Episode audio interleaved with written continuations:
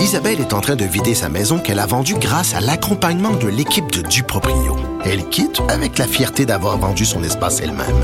Duproprio, on se dédie à l'espace le plus important de votre vie. Un message d'Espace Proprio, une initiative de Desjardins. Comme les autres. Geneviève Peterson. Elle est aussi passionnée quand elle parle de religion que de littérature. Elle saisit tous les enjeux et en parle ouvertement. Vous écoutez Geneviève Peterson. On est avec Luc La Liberté. Luc, ton, où est ton petit thème? Il est pas là. Max, on a-tu le petit thème à Luc? C'est vendredi, là. Ah, le- le- Bon, faisons preuve de rébellion. Pas de petit thème pour toi, Luc, aujourd'hui. Seul ton rire suffira. Salut! Salut. Bon, euh, on rit, mais c'est pas drôle. Là. On va revenir sur ces attentats à l'aéroport euh, de Kaboul. Je l'ai dit à maintes reprises depuis le début de l'émission. Là, c'est terrible ce qui s'est passé là-bas. Au moins une centaine de morts. Évidemment, parmi ces morts-là, des femmes, des enfants. Je dis pas que c'est plus grave des femmes puis des enfants, mais quand même, quand tu es un enfant puis tu meurs dans un attentat terroriste dans ton pays, je veux dire, c'est quelque chose d'épouvantable et de qui fait pas de sens. Là, euh, Joe Biden euh, qui s'est prononcé sur cette situation-là.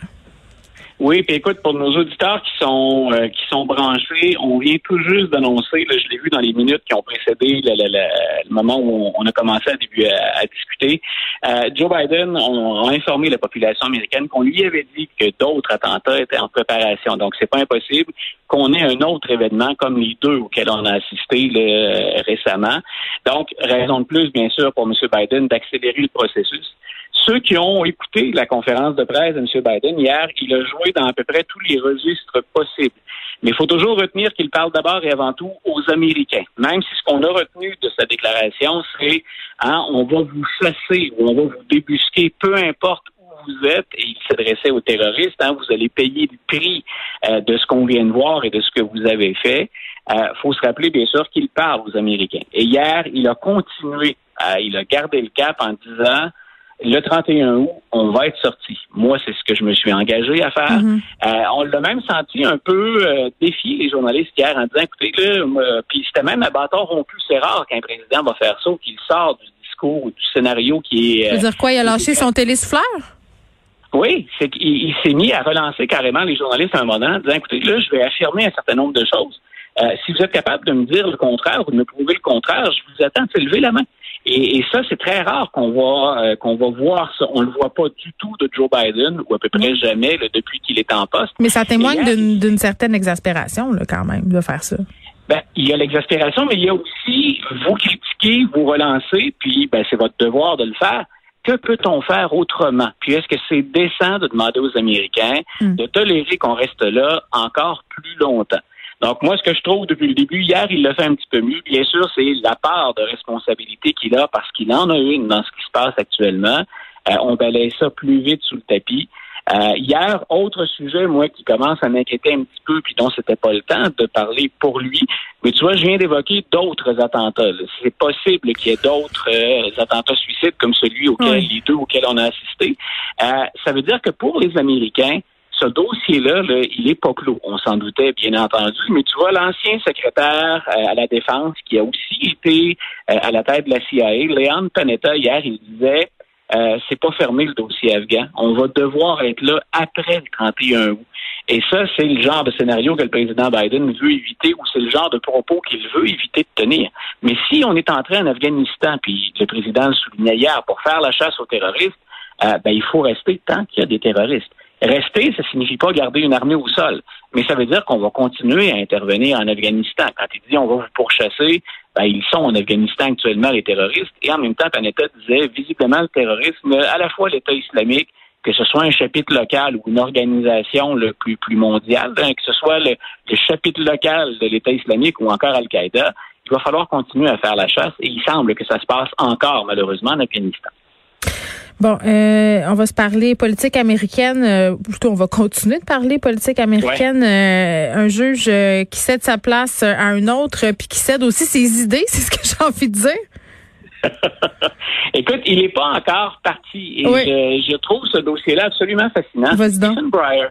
À la Cour suprême des États-Unis, quand on regardait du côté des vétérans il y a quelques années à peine, bien souvent, les journalistes, ils se tournaient, si on voulait une déclaration ou un commentaire d'un juge conservateur, on allait vers Antonin Scalia, qui est décédé maintenant, qui a été remplacé, ou encore on allait, puis on en a plus parlé ici, du côté de Ruth Bader Ginsburg, qui était comme l'incarnation des progressistes.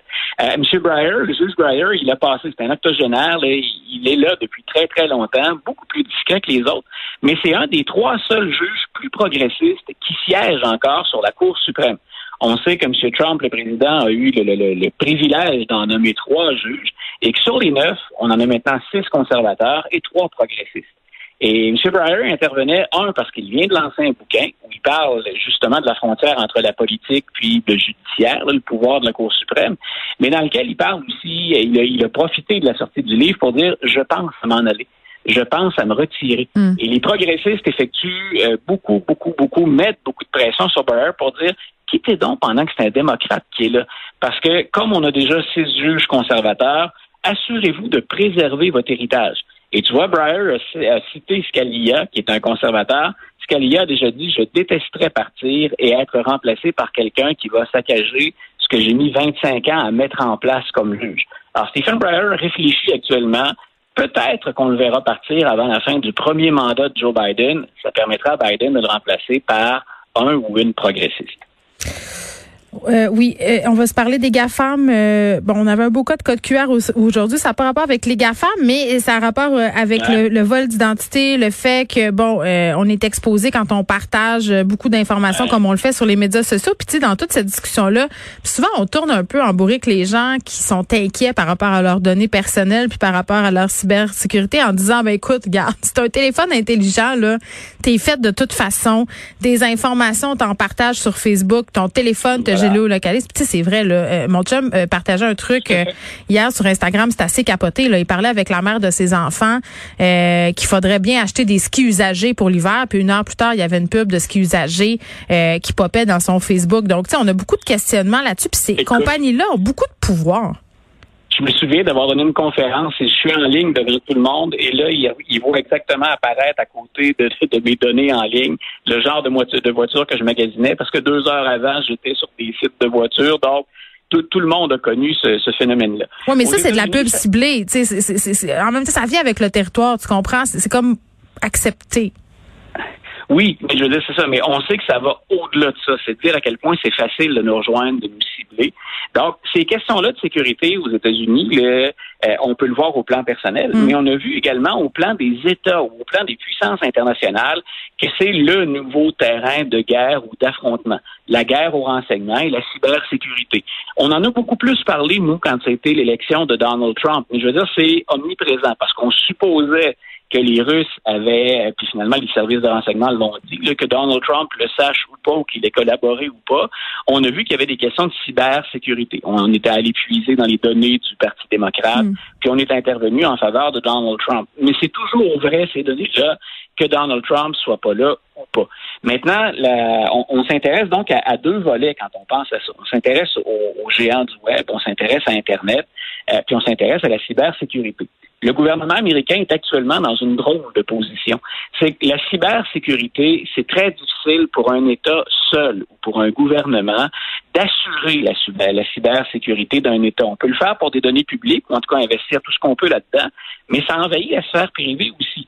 Donc, le gouvernement américain, l'administration Biden, a organisé littéralement un sommet avec les géants technologiques, avec les géants du web, en disant aidez-nous à assurer la, sécurité nationale, la cybersécurité du pays. mais on peut faire confiance à ces compagnies-là? C'est comme, euh, tu sais, je comprends, là, dans le sens que c'est eux les principaux intéressés, si on veut, mais c'est aussi ceux qui ont le plus d'intérêt là-dedans. Donc, tu sais, c'est comme faire enquêter la police par la police.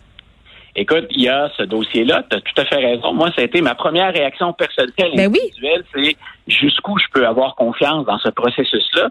Mais ça devient encore plus compliqué parce que le gouvernement américain demande aux géants travailler avec nous, on va y aller d'efforts concertés. En même temps, le gouvernement est un adversaire devant les tribunaux de ces géants-là parce qu'on les poursuit. L'équipe de Biden, d'ailleurs, M. Biden s'est passé un peu sous le radar il vient de d'upgrader en très mauvais français. Hein, on vient de hausser la qualité des individus dans la lutte contre le développement des monopoles dans, dans le secteur technologique puis des grandes entreprises. Et on attaque devant les tribunaux des géants de Silicon Valley. Donc, on dit, ben, vous êtes arrivé à un stade de développement qui est monopolistique, vous évacuez, vous éliminez la compétition. Donc, en même temps qu'on les affronte puis qu'on veut les mm. forcer à revoir leur modèle d'affaires, de l'autre côté, on dit, ben, écoutez, en même temps, ça, c'est dans le tribunal. Venez donc jouer avec nous pour assurer la cybersécurité. Non, mais attends, excuse-moi, Luc, de t'arrêter, mais il y a un truc qu'il faut c'est parce qu'on a du temps un petit peu. Il y a un truc qu'il faut qu'il faut spécifier. Euh, puis c'est peut-être un truc dont les gens sont, sont moins au fait, puis qui est très très inquiétant. C'est le fait que euh, si on prend Amazon et tout ça, si on pense que Jeff Bezos fait son argent avant des bebelles, oui là, mais c'est surtout un avec le, cloud d'Amazon qui fait de l'argent, puis toutes ces compagnies là comme Microsoft et tout ça euh, qui hébergent euh, les sites gouvernementaux de plusieurs pays, sites de plusieurs corps de police. Imagine-tu le pouvoir qu'ils ont ces gens-là, la, la connaissance qu'ils peuvent déployer s'ils se décident. Il y a des questions éthiques, bien entendu, mais techniquement, ils ont les clés de l'humanité entre les mains. On leur a laissé les clés du char, puis ils sont partis avec. C'est trop tard. Et écoute, c'est euh, on, a fait et ce que tu dis là m'inquiète d'autant que j'ai suivi de près les, les, moments où on a demandé à certains de ces géants ou des, gestionnaires, quand on a fait par exemple appel à Zuckerberg pour aller témoigner devant le Congrès américain. Donc on a dit, ben, écoutez, vous allez venir rendre des comptes aux sénateurs puis aux représentants. Le nombre de sénateurs qui, dans leurs questions, démontraient à quel point ils connaissent pas ça, c'était sidérant. Donc, on se dit, si jamais ce sont eux les chiens de garde de la cybersécurité, mais qu'on n'est pas plus à niveau ou à jour dans le développement des technologies que ce à quoi a été confronté Zuckerberg devant les parlementaires, c'est inquiétant. Parce que les parlementaires, c'est eux qui nous représentent. Ils parlent en notre nom. Donc, si on, voit qu'il y a encore un fossé, puis il y a des raisons, effectivement, à l'occasion d'être inquiet. Donc, faut, nous, personnellement, rester à l'affût, puis espérer, bien sûr, que nos gouvernements mettent en place les chiens de garde nécessaires. Oui, ils n'ont même pas les moyens de les mettre en place, Luc. Moi, c'est ça qui, qui me... Ben voilà, ça, c'est l'autre volet. Puis essaye de les pogner après, ce monde-là. En tout cas, je pense que bon, là on est vendredi, là, je vais pas déprimer tout le monde. Euh, il y a des choses bien pires que le code QR euh, de Vaxcode. Finalement, c'est ça la morale de, cette fin de segment. ça, c'était un faux pas, été une maladresse. Je pense qu'on va s'en remettre. Oui, il y, a des choses beaucoup plus menaçantes pour nos données euh, personnelles et l'avenir cybersécuritaire de la planète. Merci, Luc. Et une bonne fin de semaine. Toi aussi.